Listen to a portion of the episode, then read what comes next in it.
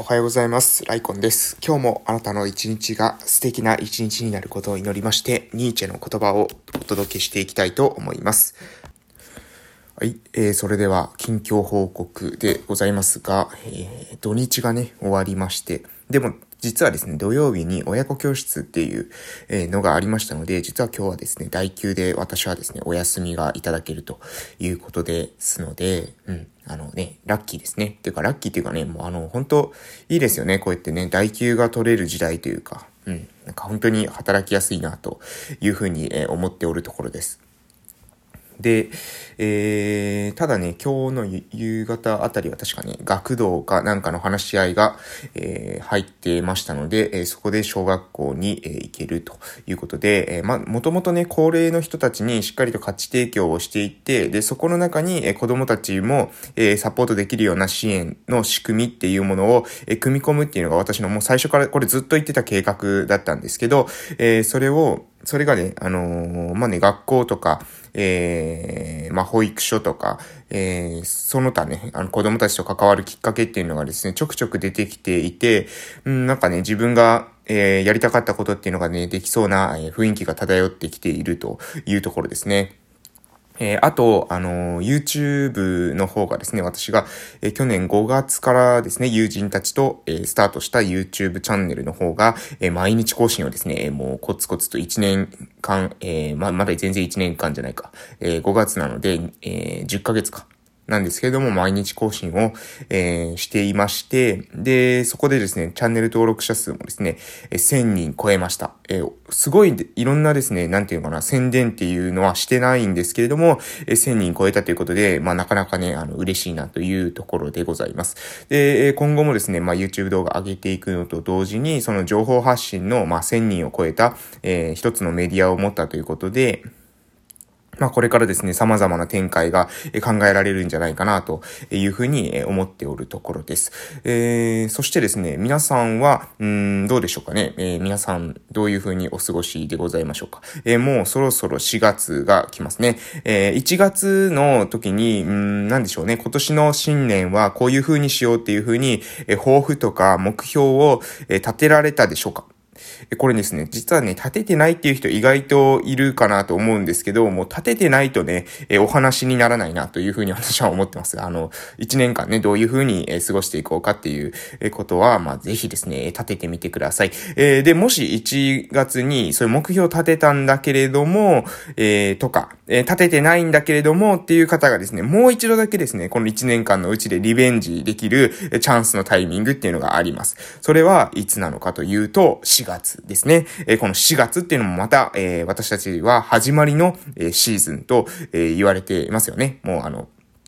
新年ではなく、新年度っていう言葉がつくと、これは4月からを指す場所が多いんじゃないかなというふうに思います。学校だってね、4月に入学式があったり、えー、あの、学年が上がったりですね、えー、学校が変わったり、するかと思いますので、この4月というタイミング、これもね、スタートに非常にいい、え、タイミングだというふうに思います。えー、ぜひですね、何かここで、こう、こういうふうにね、1年間送っていこうかなっていうふうに、え目標を立てられるといいかなと思います。え私のですね、この配信、この配信自体はですね、ちょうど去年の4月にスタートしてます。なので、もう1年間のですね、継続になるわけですね。え1年間ね、やってきて、えー、よかったか、よかった、継続してよかったと思うことはあっても、あれやらなかったらよかったなって思ったことはですね、えー、全くありません。YouTube に関してもそうですね、えー、1年間やってきたおかげで今の結果があると思ってます。そしてそれはですね、また今年にも繋がってくるんですね。や、去年やったことが今年にも繋がってきます。去年私がもし何も行動してなかったらこうやって多分配信もしてないですし、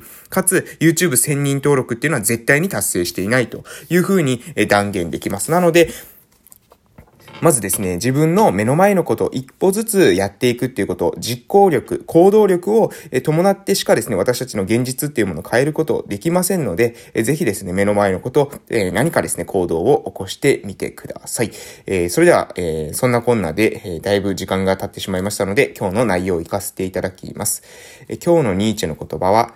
無限の豊かさは自分にあるという内容です。無限の豊かさは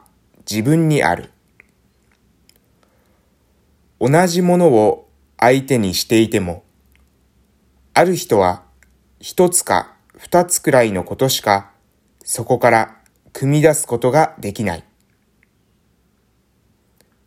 このことは普通、能力の差だと思われている。しかし、実は人はそのものから何かを組み出しているのではなく、自分の中から組み出しているのだ。そのものに触発されて自分の中で応じるものを自分で見出しているのだ。つまり豊かなものを探すことではなく、自分を豊かにすること。これこそが自分の能力を高める最高の方法であり、人生を豊かに生きていくことなのだ。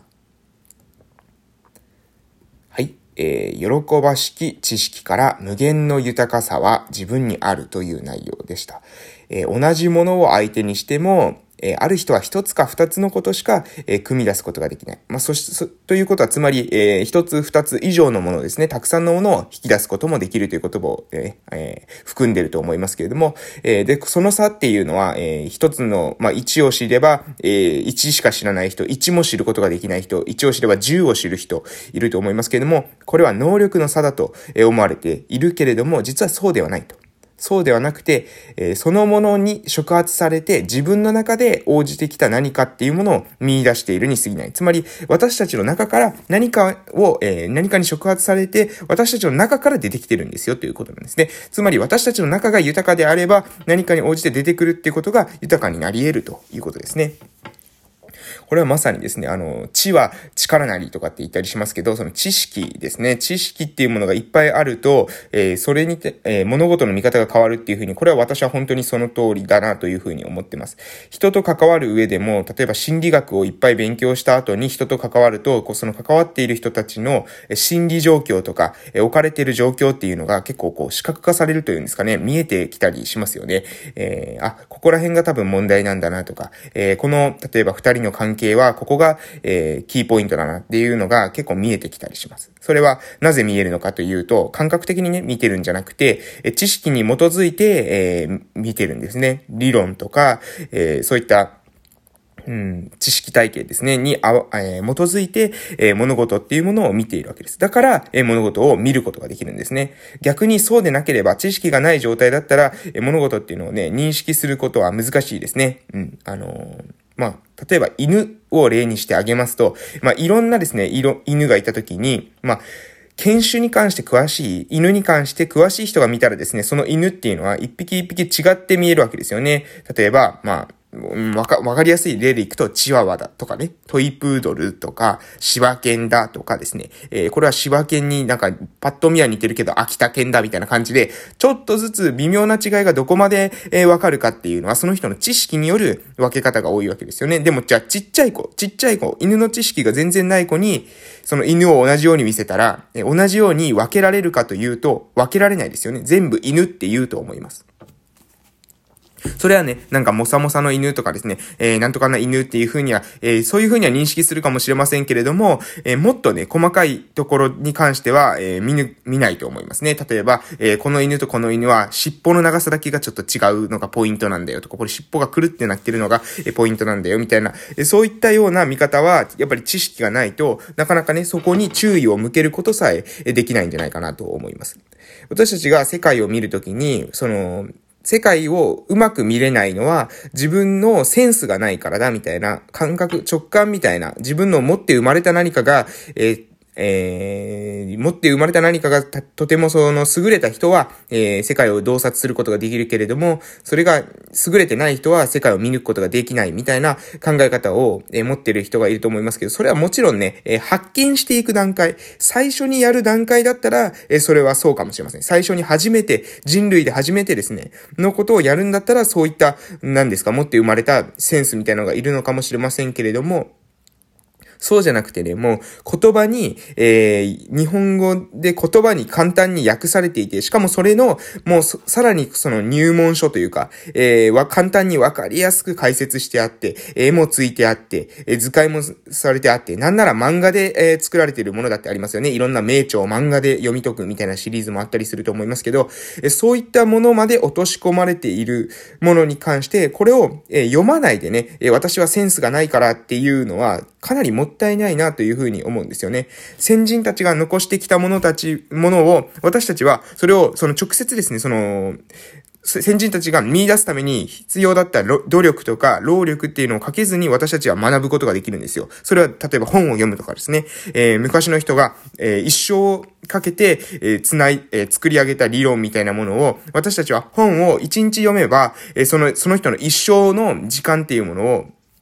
えー、タイムスリップしてですね、手に入れることができるわけですね。私たちは知識を得るってことはそういうことだと私は思ってます。なので、えー、その過去の人たちがね、残してきた膨大な、えー、量の、その、知見、えー、知識あると思います。これをですね、実際の自分のこの一生のうちに、えー、どれだけを入れることができたら、えー、素晴らしい人生になるのかっていうことですよね。えー、自分一人の人生で、ただ自分の経験だけに基づいて生きるのか、それとも過去の、えー、その偉人とか、その素晴らしい人たちの考え方っていうのを自分の中にダウンロードしてね、自分の中に取り入れて生活するのかでは、まあそれはね、成功確率っていうのは違ってきて、えー、まあそれは違うでしょうよというふうなえ話でございます。え今日の話ですね。え今日の話は、え無限の豊かさは自分に、自分にあるといった内容でございました。どうでしょうか皆さんですね。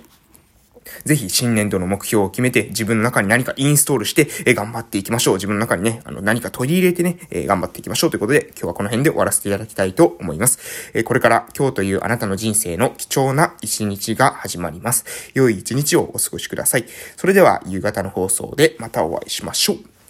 いってらっしゃい。